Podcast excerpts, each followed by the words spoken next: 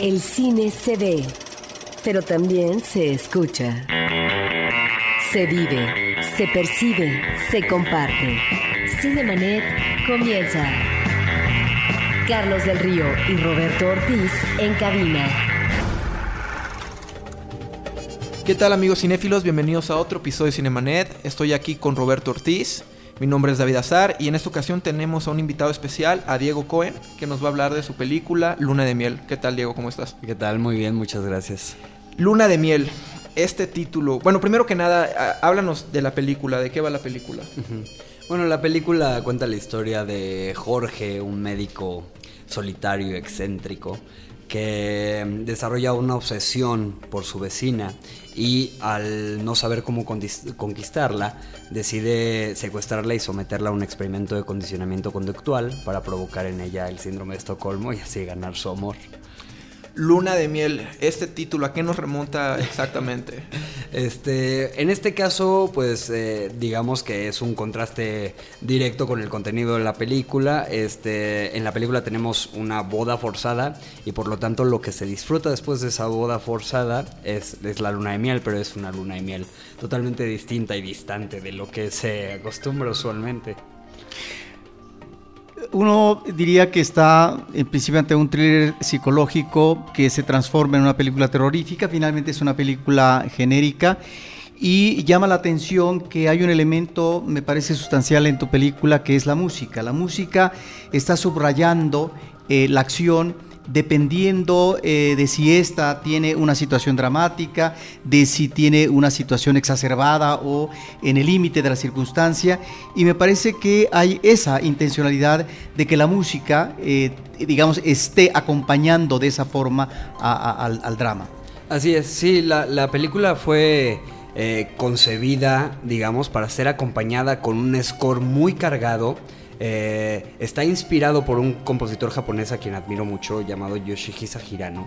Y, lo que hicimos fue, inspirados por sus piezas, eh, realizar una composición eh, que pareciera una pieza completa con muchos movimientos que acompañara cada uno de los momentos de la película, pero fuimos determinando, por ejemplo, este, musicalmente cómo expresar la planeación, cómo eh, este, expresar el amor o la nostalgia o demás sentimientos. Entonces establecimos esas partes y después este, logramos unificarlas de una manera más o menos lógica para que, para, que se sintiera como una pieza. De algún modo mi intención sí era lograr que, que la película se sintiera como una pieza sinfónica de algún modo, ¿no? Este, entonces por eso está muy acompañada de la música, que eh, sobre todo creo que es muy afortunada en los últimos 15 minutos, que es mi parte favorita de la película definitivamente. Cuando uno eh, ve la cinta trata de encontrar o le salen a la mente referentes cinematográficos. A mí se me ocurrió porque además recientemente eh, pasó por la televisión una cinta, no sé si es de los 60, que se tituló El coleccionista de William Wyler con Terence Stamp y resulta que no, a final de cuentas hay como doble vuelta de tuerca en tu historia y eh, me encuentro como espectador ante otra cosa, eh, obviamente no lo vamos a decir al público porque finalmente el público tiene, digamos, que dar la última palabra a partir del disfrute de lo que está viendo, pero ciertamente estamos ante dos personajes en donde uno podría ubicar en ellos esta relación de amo y esclavo en cuanto que hay un hombre que está sometiendo a una mujer por la que pareciera que está obsesionado y que si al final uno puede entender mejor por qué el comportamiento a la defensiva y en búsqueda de la libertad por parte de la mujer y por qué un comportamiento un tanto extraño por parte del secuestrador. Así es, sí, y el, ejemplo que mencionas eh, sí es una referencia directa de, la película. Eh, en inicio, cuando se le... Eh, uno de los productores, José Antonio Hernández, fue quien le encargó de escribir el guion a Marco Tarditi Ortega muchos años antes de que, de que filmáramos la película, y la referencia exacta que le dio fue el coleccionista. yo también me gustaría mencionar también Misery, ¿no? Miseria, este, de 1990, que también está relacionada en el tema. Eh, creo que hemos visto muchas veces esta historia contada en el cine. Eh, creo que no tanto en el cine mexicano, lo cual es muy afortunado eh, en el caso de Luna de Miel, pero siempre fue mi intención también darle una, nueva perspectiva, un, de algún modo refrescar eh, el subgénero en particular, ¿no? O sea, yo sé que estoy metiéndome, este, pues de algún modo en un subgénero, en una trama o en una historia que, ha sido muy explotada o muy explorada. Hay que buscar la manera de eh, darle la vuelta para que el espectador se siga sorprendiendo, ¿no? Ese es el objetivo. Además de thriller psicológico, yo creo que es este, pertinente ubicar tu película en el subgénero gore, ¿no? Que la verdad es muy inusual en el cine mexicano, como pues también estás comentando. Y yo te quería preguntar si siempre fue esto el punto de partida, o sea, el, subgénero gore, o fue algo que como elemento se fue dando sobre la marcha al escribir la historia. Eh, fue, en particularmente, estaba más enfocado hacia el torture porn, que es, cercano. Es que eh, es muy interesante justo eso en el terror, ¿no? La cantidad de subgéneros y la riqueza de los mismos y la eh, especificidad, ¿no? Sí, creo que, creo que lo dije bien, pero este, lo específico que puede llegar un, eh, subgénero a ser. Eh, entonces, la idea siempre desde un inicio fue sí tener elementos de torture porn, sí tener elementos de violencia gráfica explícita, pero eh, manejado de una manera realista, sin exacerbar, sin llegar, digamos, tanto al, al, gore como tal, sin exacerbar la cantidad de sangre y demás. Nos fuimos mucho por una línea, este muy realista para también lograr en el espectador una respuesta este, mucho más visceral, ¿no? Y donde también resalta un elemento muy importante de producción que para mí es el maquillaje. ¿Qué nos puede decir el trabajo de maquillaje en tu Definitivamente, sí. El, trabajo de maquillaje de efectos especiales lo hace. Y el diseño de imagen en general lo hace Rodolfo Menchaca. He trabajado con él este, en, en tres películas ya he sido muy afortunado también porque es un, es un talentosísimo artista que se involucra eh, muchísimo también en la visión que tiene uno que le plantea. Entonces, para el caso, él se referenció muchísimo con, médicos forenses, este, con, con eh, fue a anfiteatros, vio cuerpos y demás. Estuvo experimentando para lograr el realismo que necesitábamos, ¿no? Para la película. Entonces, eso creo que, creo que el trabajo habla por sí solo, pero lo, lo que puedo decir al respecto es que el trabajo de Rodolfo ha logrado, por ejemplo, en el caso de Luna Miel, sacar a gente de la sala, ¿no? Eso sucedió en Corea, por ejemplo, que 10 personas aproximadamente de ya de edad avanzada que no sabían realmente a lo que estaban entrando a ver, pero se salieron de la sala en un momento muy álgido, hablando de, los efectos de maquillaje específicamente. Quiero saber en qué escena. Ahora, en, en tu película eh, encontramos eh, dos caracterizaciones porque eh, tenemos dos ámbitos de vida diferentes, supongo, del personaje masculino principal, que es Jorge Toledo, y el de Isabel Herrera, que es el personaje femenino.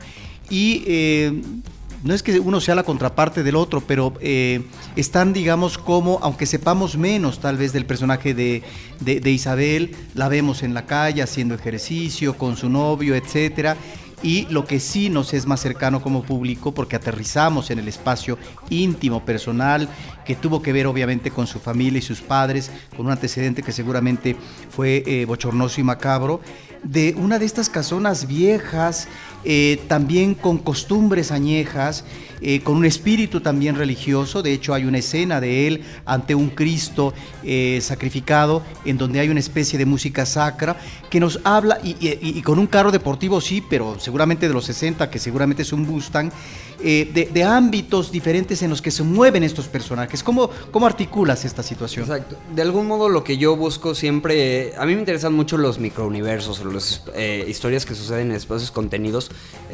y busco la manera de reflejar de algún modo lo más que pueda eh, a la sociedad. ¿No? Entonces yo intento de algún modo con este microuniverso en que este es mucho más limitado porque tenemos solamente dos personajes en un espacio cerrado, este, pero, pero eh, yo quiero reflejar de algún modo el funcionamiento de una sociedad. Entonces, si bien eh, tenemos que el, el, protagonista, antagonista, este, Jorge Toledo es un médico de formación, eh, evidentemente eso implica un determinado conocimiento científico, pero no se desprende de aquella tradición este, muy común en la, familia mexicana, ¿no? En la familia mexicana, sobre todo eh, cercana al, contexto socioeconómico en el cual se, se, eh, inscribe se inscribe él, exactamente. Entonces, eh, de algún modo estoy, estoy, bueno, intentando reflejar esa parte de la sociedad y con, la, con el personaje de Isabel, de igual manera, hay, hay, una, hay un gran porcentaje de, de la sociedad que puede ser representado por esta figura de la mujer que... eh, una mujer muy activa. Exacto, es una mujer muy activa que lo único en realidad que le interesa antes de, de ser sometida a esta, a esta circunstancia es, es estar bien, es eh, estar saludable, tener una vida sana en su matrimonio, este, las preocupaciones normales que tiene una, chica en la Ciudad de México y que bueno se ve afectada por una circunstancia eh, impuesta. Contra su voluntad de una privación de la, libertad de este, de esta magnitud. Y ya, que están adentro encerrados, creo que también se da mucho la oportunidad de, eh, de permear otros aspectos de la sociedad, ¿no? Este, hay, hay mucha mm, doble moral, o hay, hay mucha, por ejemplo, eh, hay personas que han encontrado una similitud eh, o una reflexión al respecto de lo que es eh, la defensión, los defensores de la familia hoy en día, ¿no? Estamos viendo estas marchas de defensa de la familia, la familia tradicional y demás. Pero ento- en Luna de Miel, por ejemplo, podemos ver un ejemplo, un ejemplo de cómo puede ser eh, trastornada o distorsionada detrás de una puerta una familia tradicional. Uno nunca sabe lo que hay detrás de la puerta del vecino, ¿no? Entonces también podemos encontrar esas reflexiones. También de algún modo la realidad nos alcanzó muy lamentablemente y lo que estamos viendo ahora de violencia de género, violencia contra la mujer, este, privación de la libertad, feminicidios y demás, pues también nos alcanza y a pesar de que no es una película de denuncia, es una película de género como tal, pero se puede desprender una determinada reflexión por el mismo reflejo que se puede encontrar siempre en la ficción de la realidad. Y en el ámbito de la fantástica estaría también porque eh, después o al cierre de alguna escena, pues vemos la fachada de la casona que podría remitirnos a la casa maldita, a la casa donde aparecen estos fantasmas tenebrosos a veces, ¿no? Exactamente, sí, y en ese sentido eh, también fue muy importante para mí encontrar esa casa en específico. Yo quería referenciar también el cine clásico de horror. Eh, recordarán, por ejemplo, de Changeling, ¿no? estas, estas imágenes de establecimiento de la casa eh, recortada, ¿no? Porque aparte nunca se muestra de manera completa, sino que mostramos elementos muy precisos que nos remiten a, a- a imágenes encontradas en el cine clásico de horror y de algún modo acompañado por la música también nos meten en un estado de ánimo eh, macabro, tétrico, ¿no? Que nos prepara un poco para lo que estamos a punto de ver eh, sucede en el interior de esa casa. Roberto ya mencionó el coleccionista William Wyler y tú acabas de mencionar The Changeling. Y por la manera que hablas del género, parece ser que sí eres un cinéfilo muy ávido. Entonces también te quería preguntar este, si hubieron, si hubo fuentes de inspiración principales en tu obra, porque suele ser el caso cuando se hace cine de género aquí en el país. Este, pues en realidad yo, yo he sido fanático del cine de, de género toda mi vida y obviamente sí estoy muy permeado por otros autores y demás, ¿no? Eh, no tomé como referencia específica a alguien para, para la realización de esta película. Sí puedo mencionar ejemplos cercanos como Al Interior este, o Mártires, ¿no? También hasta tenía en la cabeza en algún momento I Spit on Your Grave, este, no, películas Rape and Revenge, este, Exploitation Movies, Exploitation. eh, pero, pero ninguna en particular, sino que intento también trastocar, eh, digamos, lo que se ha hecho anteriormente y eh, yo implementar mi propia visión, obviamente con la influencia de estos grandes autores que, que me preceden, ¿no? Ahora, eh, estamos ante estilos diferentes. Yo la única eh, película anterior tuya que conozco es eh, la de Perdidos. Es un manejo de cámara totalmente diferente porque además es una historia de otra índole. Y, en Luna de Miel estamos ante un manejo de cámara, diríamos, tal vez más clásico con respecto al manejo de los espacios, etcétera, porque tiene que acentuar la atención a los personajes y lo que está ocurriendo con ellos. Sobre eso platícanos, porque finalmente a veces un director ingresa en un estilo y ese es el que le conviene y con ese se queda. Y aquí estamos viendo, no sé si una especie de experimentación también por parte tuya. Eh, bueno, yo he tenido la oportunidad de filmar cuatro películas hasta ahora, todas muy distintas entre sí, y siempre he intentado buscar o, este, expresarla dentro del lenguaje cinematográfico más adecuado para la historia que estoy contando, independientemente de, que me case, digamos, con algún estilo. Entonces, eh, por mencionar rápidamente los ejemplos, es en Amaneceres Oxidados, por ejemplo, tengo eh, prácticamente puros planos secuencias fijos, con cuadros estrictamente simétricos, pero eso habla directamente de la relación que hay entre el lenguaje cinematográfico y el protagonista de la historia. El protagonista es así, es cuadrado, es simétrico, es, mm. eh, tiene un trastorno obsesivo compulsivo y, atiende a eso. En el caso de Perdidos, estoy, eh, bueno, indagando en un subgénero, en otro subgénero del terror, que es el found footage. Y en esa yo quise, este, de algún modo, acercarme muchísimo a la manera en que se contó Blair Witch Project, en la que los actores son los que operan las cámaras. Entonces yo me, este, me dediqué mucho a entrenar a los actores para, para, sentir el realismo y para que operaran las cámaras como si fueran estudiantes de cine, no como cineastas profesionales, por ejemplo, ¿no? Entonces el lenguaje de, de, esa película es eh, asequible a las circunstancias eh, particulares de la misma. Luna de Miel, el gran reto fue también encontrar la narrativa dentro del lenguaje cinematográfico que me permitiera estar dentro de un espacio tan reducido, pero eh, impedir que el, que el, espectador se aburra, ¿no? También es, es, un gran reto este, encontrar los planos que te lleven, eh, que te cuenten la historia, pero que además sean, eh, no sean reiterativos, que sean novedosos de una secuencia a la otra, aunque el cambio sea mínimo, muy sutil, pero inconsciente o subconscientemente el espectador lo siente y lo yo creo que, que, también lo agradecen porque eso hace que la película se sienta con un ritmo muy dinámico y este y bueno ya mencionando el caso de Romina que es mi última película esa tiene mucho más una, una cadencia mucho más este suave y, lenta pero combinada igual con elementos es un thriller eh, también de terror psicológico eh, con mucha comedia también, pero filmada eh, de una manera totalmente distinta, con muchos planos secuencias en movimiento y la cámara se mueve muy suavemente. Eh, entonces yo lo que intento hacer eh, es no casarme con un estilo en particular, o sea, yo sé que tengo un estilo pero ese estilo se tiene que adecuar a la historia que tengo que contar. No puedo forzar, digamos, este, una película de luna de miel, dos personajes encerrados en un sótano, a ser narrada como amaneceres oxidados con planos secuencias fijos, ¿no? Porque eso los espectadores se van a salir de la... Eso no va a ser efectivo, eh, no va a ser la forma adecuada para contar la historia, ¿no? Entonces busco adecuarme siempre este, a la historia, ¿no? Que el lenguaje cinematográfico no sea un lucimiento personal, que sea lo más adecuado para la obra en sí, ¿no?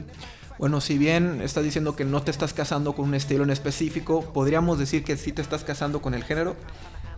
Mm, se podría se podría sentir de algún modo porque pues sí de mis cuatro películas tres son de terror de distintos subgéneros pero tres son de terror finalmente. Pero mis eh, pero tengo proyectos de muchas naturalezas. La verdad es que yo quiero hacer el cine que me gusta ver y afortunadamente soy muy abierto como espectador. Veo veo todo tipo de cine. Eh, por ejemplo soy muy fan de la comedia stoner muy fan. me encanta, me encanta el stand-up comedy, me encanta lo que hace Louis C.K., Ricky Gervais, Jerry Seinfeld, Chris Rock y, y tengo proyectos de esa naturaleza que es muy complicado hacerlos en México, ¿no? O sea, como a la, a la Yoda Patao.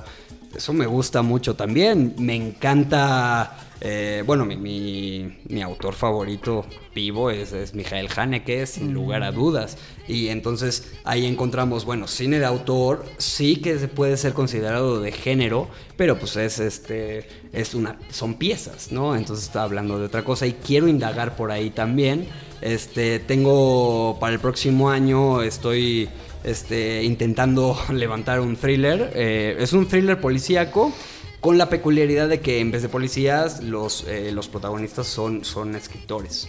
¿no? Es una convención de escritores, una película de época, un, homicidio imposible, ¿no? El crimen imposible en una habitación cerrada, que se ha explorado en algunas eh, ocasiones en el cine. Pero es un thriller policíaco que se aleja un poquito de, este, del terror clavado o del, o del género como tal quiero, quiero experimentar en mi vida cinematográfica, a pesar de que, pues sí, como espectador me gusta mucho el, género y por lo tanto seguiré haciendo siempre género, pero también me gustaría eh, hacer otras cosas. Ahora que mencionas a Haneke, bueno, estamos ante un director de historias perturbadoras con personajes de conducta retorcida, que de alguna manera encontramos en esta película de Luna de Miel.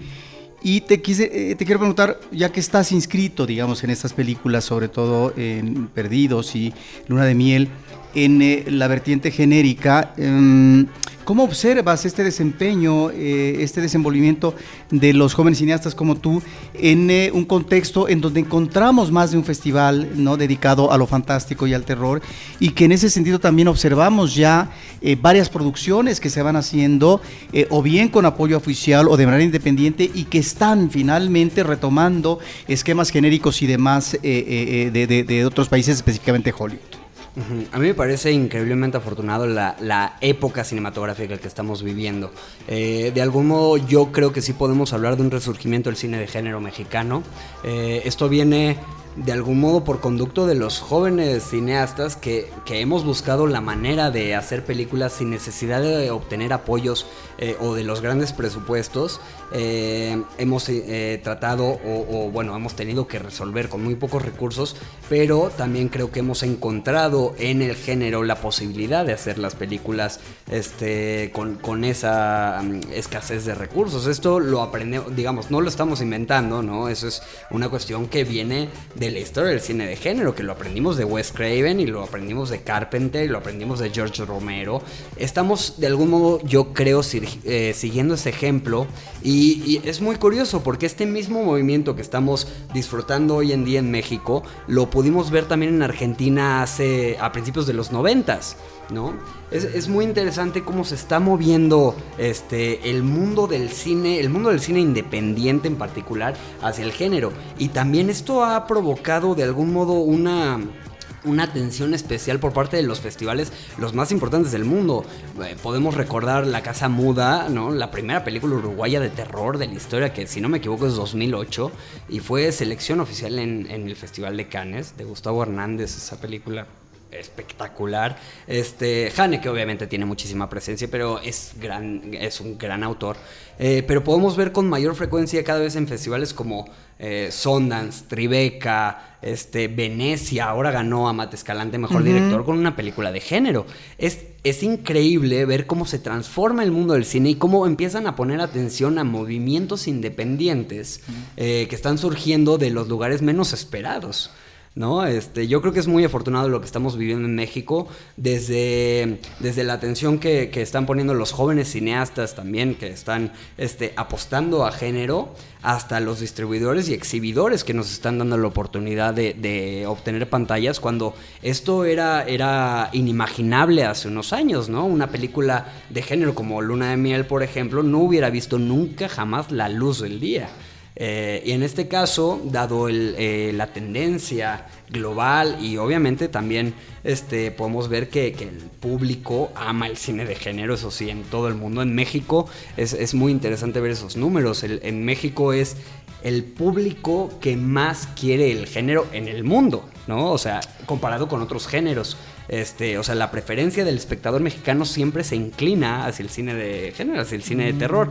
Este, entonces creo que todo esto en conjunto, la presencia de los festivales, festivales importantes eh, de, categoría internacional, este, que tenemos en el país de género, por ejemplo, Mórbido es, es miembro de la European Fantastic Film Festival Federation.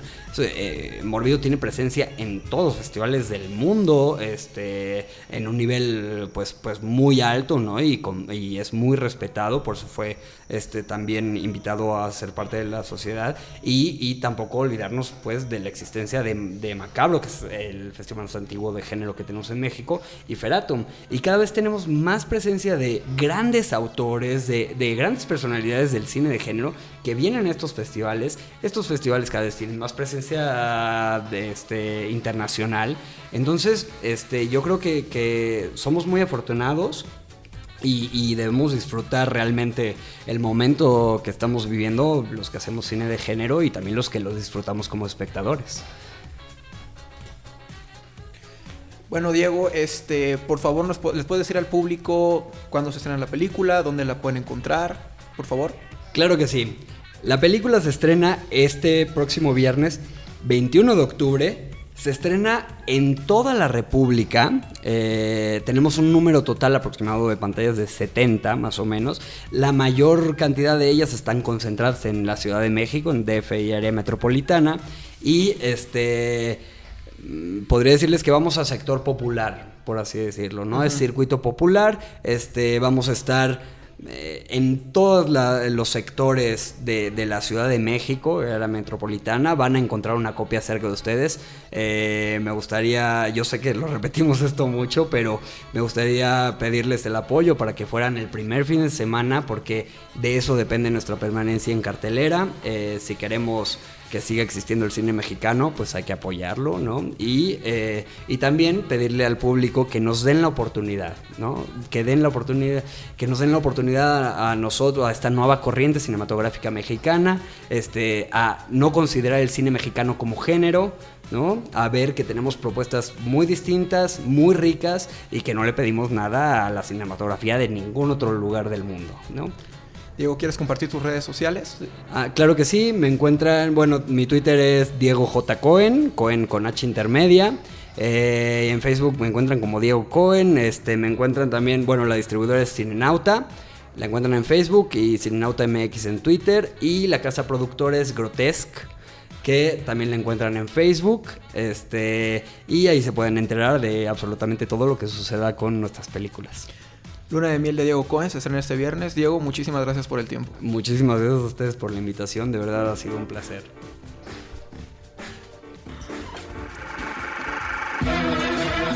Cinemanet termina por hoy. Más cine en Cinemanet.